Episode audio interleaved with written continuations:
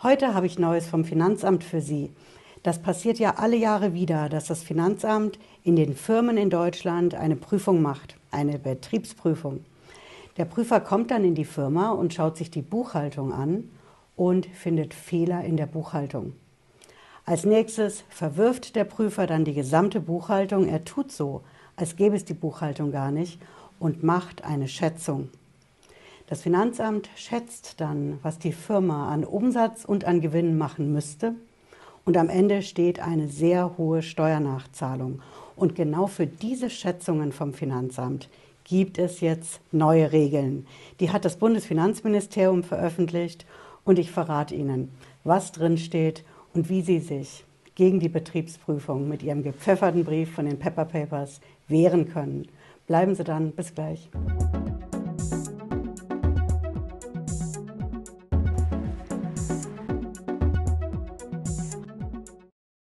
Hallo und herzlich willkommen. Ich bin Patricia Lederer, ich bin Rechtsanwältin in der Frankfurter Steuerrechtskanzlei TexPro. Wir gehen direkt rein und schauen uns an, was da aus Berlin vom Bundesfinanzministerium gekommen ist an neuen Regeln fürs Finanzamt. Und dann verrate ich Ihnen auch, was diesmal anders als sonst das Besondere ist. Wichtig für Sie zu wissen ist, das Bundesfinanzministerium, das veröffentlicht diese Regeln fürs Finanzamt jedes Jahr. Die kommen jedes Jahr neu raus und da steht dann drin, wie viel genau das Finanzamt bei welcher Firma, in welcher Branche schätzen darf. Da geht es vor allen Dingen um die Firmen, bei denen viel Bargeld im Spiel ist. Wir Steuerrechter, wir nennen das die sogenannten bargeldintensiven Betriebe. Und da ist einfach die Vorstellung vom Bundesfinanzministerium und vom Finanzamt, wo viel Bargeld im Spiel ist. Da läuft auch einiges vorbei an der Steuer und deswegen kann man da eine Schätzung machen, was eben in echt an Umsatz und Gewinn erzielt worden sein soll. Und für diese Regeln gilt, da steht drin, zum Beispiel bei der Pizzeria, in der Gastronomie, beim Friseur genauso, in der Autowerkstatt, bei den Kiosken, den Imbissbuden. Da steht eine Range drin von bis einer Spanne, die das Finanzamt hinzuschätzen kann. Jetzt werden Sie wissen wollen, wo sind denn diese neuen Regeln veröffentlicht? Wo genau finde ich die, Frau Lederer? Ich zeige Ihnen das und habe es wie immer. Sie wissen es in der Videobeschreibung verlinkt. Schauen Sie, hier ist die Seite vom Bundesfinanzministerium. Das sehen Sie hier oben links, das Wappen. Und diese Regeln fürs Finanzamt, die nennen sich Richtsatzsammlung. Warum heißen die so?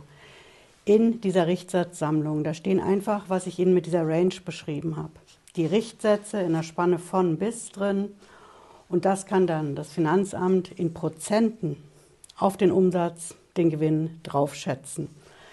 Das gute Stück kommt, wie gesagt, jedes Jahr raus und immer für das zurückliegende Jahr.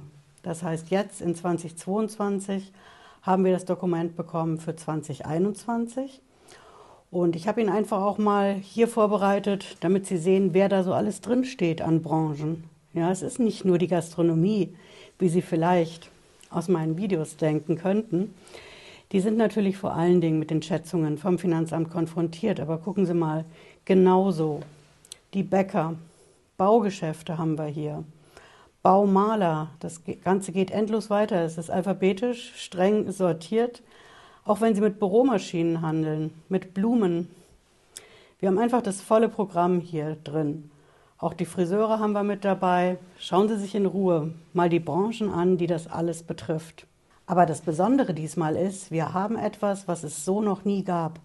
Und das ist ein Begleitschreiben vom Bundesfinanzministerium. Nochmal, Sie sehen das hier. Ein Begleitschreiben zu eben diesen Regeln fürs Finanzamt. Und da sagt das Bundesfinanzministerium klipp und klar, wie diese Regeln mit der Schätzung in der Firma anzuwenden sind. Sie sehen hier das Begleitschreiben ist vom 28. November dieses Jahr.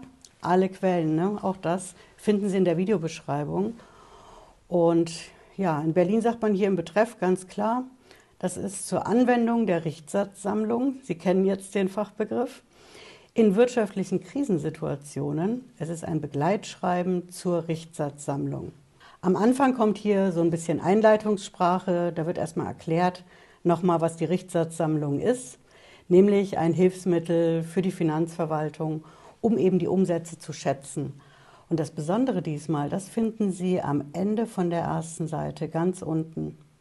Hier heißt es wortwörtlich, in wirtschaftlichen Krisenzeiten, zum Beispiel aufgrund einer Pandemie oder eines Krieges, welche sowohl negative als auch positive Auswirkungen auf die wirtschaftliche Leistungsfähigkeit von vielen oder einzelnen Betrieben haben können, ist es unabdingbar, diesen Grundsatz der individuellen Betrachtung der Steuerpflichtigen in besonderem Maße zu beachten.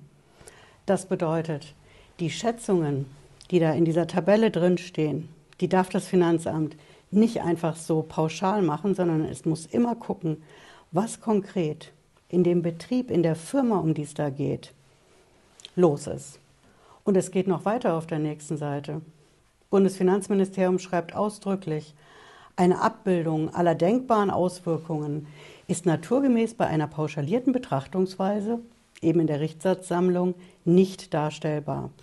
Somit ist im jeweiligen Einzelfall zu prüfen, ob und in welchem Umfang bei der Anwendung dieser Richtsätze Anpassungen vorzunehmen sind. Also nicht einfach pauschal schätzen, das ist nicht erlaubt. Zur Unterstützung dient hierbei unter anderem bereits die Darstellung von Bandbreiten im Rahmen der Richtsatzsammlung.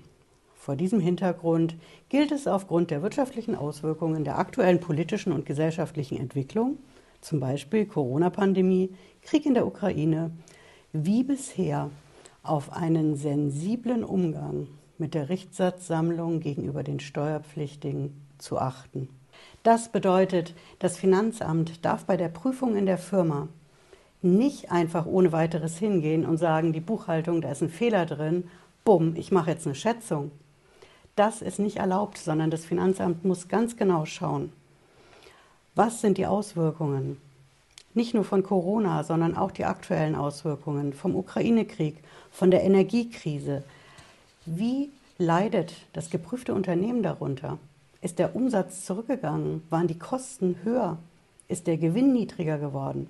Das Finanzamt muss das, was konkret in dem geprüften Betrieb los ist, die wirtschaftliche Entwicklung eben in Krisenzeiten berücksichtigen und es darf nicht einfach diese Regeln nehmen, diese Richtsatzsammlung und sagen, ich mache jetzt eine Schätzung in einer Range von bis haben wir da immer als Werte drin und wir fangen mal ganz oben an und handeln dann mit dem Steuerpflichtigen, mit der Firma, mit dem Steuerberater uns bis zur Mitte runter sondern im Gegenteil.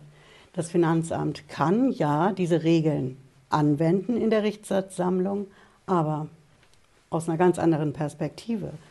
Das Finanzamt hat diese Range, wo es von bis schätzen darf. Und statt ganz oben anzufangen, bei der maximalen Schätzung, sollte es in der Mitte anfangen und dann nach ganz unten Richtung Null sich mit der Schätzung voranarbeiten, auch in Verhandlungen mit der Firma und dem Steuerberater. Und in diesen Regeln vom Bundesfinanzministerium, da steht eben auch drin, dass das Finanzamt mit der Schätzung, mit diesen Werten aus der Richtsatzsammlung, die Sie jetzt kennen, sensibel umgehen muss. Und was bedeutet sensibel umgehen? Gefühle im Steuerrecht? Haben die da wirklich was zu suchen? Nein, sensibel bedeutet, dass das Finanzamt nicht einfach sagen darf, bumm, wir machen eine Schätzung, nur weil ein oder ein paar Fehler in der Buchhaltung sind. Sensibel umgehen bedeutet, das Finanzamt darf nicht willkürlich schätzen. Und wenn Sie hingehen und bei einer Firma in Krisenzeiten eine Prüfung machen und von vornherein mit der Schätzung die Prüfung starten und sagen, du bist in einer bestimmten Branche drin, lassen Sie es die Gastronomie sein. Und deswegen machen wir auf jeden Fall eine Schätzung in einer Range von bis. Das ist nicht erlaubt nach den Regeln vom Bundesfinanzministerium, sondern der Prüfer muss hingehen und konkret schauen, ermitteln, erfragen und prüfen, was ist in der Firma los, wie genau sind die Auswirkungen, sei es von der Corona-Krise oder vom Ukraine-Krieg, der Energiekrise, wie genau sind die Auswirkungen für konkret diese Firma und die Menschen, die da arbeiten. Denn genau darum geht es ja bei der Betriebsprüfung. Und wenn Sie jetzt sagen, okay, alles schön und gut, Frau Lederer, in der Theorie mag das so sein, oder bei den Prozessen vor den Finanzgerichten, beim Bundesfinanzhof. Das kann ja auch alles sein. Aber was kann ich denn machen, wenn ich eine Betriebsprüfung in der Firma habe und der Prüfer, der hält sich einfach nur an den einen Teil mit den Regeln. Der schätzt von vornherein und guckt überhaupt nicht, was mit diesen Schätzungen bei mir in der Firma wirklich erwirtschaftbar ist. Konnte ich mit der Firma wirklich so viel an Umsatz, an Gewinn machen, wie in dieser schicken Richtsatzsammlung drinsteht? Was können Sie machen? Sie ahnen es. Wir haben bei uns im Shop auf den pepperpapers.de natürlich den passenden Einspruch, mit dem Sie die Betriebsprüfung anfechten können. Und dazu würde ich Ihnen auf jeden Fall raten, denn wie läuft es denn ab in der Prüfung? Der Prüfer kommt und sagt, ich mache jetzt eine Schätzung, weil eben in der Buchhaltung dieser und jener Fehler ist. Viele wehren sich dann nicht und sagen, ich möchte ja die Stimmung bei der Betriebsprüfung nicht vergiften. Und das tue ich doch, wenn ich da einen Einspruch einlege und auch nach der Prüfung, wenn dann die Steuerbescheide kommen. Lieber akzeptieren und irgendwie vielleicht doch versuchen zu bezahlen, weil eben mit so einem Einspruch, da verderbe ich es mir doch nur mit dem Finanzamt. Natürlich, als Steueranwältin sehe ich das anders, aber ich verrate Ihnen was. Es ist Ihr gutes Recht, dass Sie einen Einspruch beim Finanzamt einlegen. Das ist ein Grundrecht bei uns in Deutschland. Sie können Rechtsmittel beim Finanzamt einreichen. Und eben dazu zählt auch dieser Einspruch. Das ist die sogenannte Rechtsweggarantie, die wir in Deutschland haben. Sie können sich gegen jeden Verwaltungsakt vom Finanzamt wehren. Und es hat nichts mit Stimmung vergiften zu tun, sondern sie zeigen, dass sie ihre Rechte kennen. Und das machen sie schriftlich und das bekommt der Prüfer dann auf den Tisch. Und dann kann er nochmal überlegen, ob er mit der Betriebsprüfung sich wirklich an die Regeln vom Bundesfinanzministerium aus Berlin hält. Und er kann auch mit seinem Chef und seiner Chefin darüber nochmal sprechen. Und ich verrate Ihnen jetzt auch, was Sie für einen Einspruch da einlegen sollten, denn wir haben ja mittlerweile einige im Shop bei uns auf den Pepper Papers. Der Shop wächst und wächst. Sie finden in der Kategorie Betriebsprüfung die Einsprüche, die Sie brauchen. Und das ist hier konkret der Einspruch, der nennt sich Einkommensteuer anfechten nach Betriebsprüfung. Sie können es auch in der laufenden Prüfung machen, das ist ein anderes Dokument, aber damit können Sie den Steuerbescheid mit der Schätzung anfechten.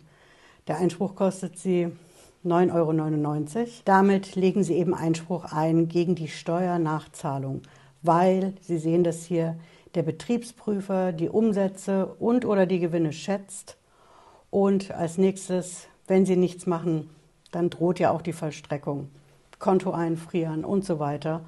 Und deswegen haben Sie das alles in diesem Einspruch drin. Und Sie wissen ja, das Ausfüllen von den Dokumenten bei uns im Shop auf den Pepper Papers ist denkbar einfach. Es ist wirklich kinderleicht. Sie können keinen Fehler machen. Und am Ende bekommen Sie ein rechtssicheres Dokument. Das ist von Anwalt und Steuerexperten geprüft hier bei uns in der Kanzlei bei TextPro. Und Sie können damit zum Anwalt in eigener Sache werden und auch zum Steuerberater in eigener Sache. Sie brauchen dafür weder zum Anwalt noch zum Steuerberater gehen. Ja, ich hoffe, Sie haben was mitgenommen heute. Wenn Sie mögen, sehen wir uns Montag, Freitag, 18.30 Uhr wieder. Bis dahin machen Sie es gut. Ciao.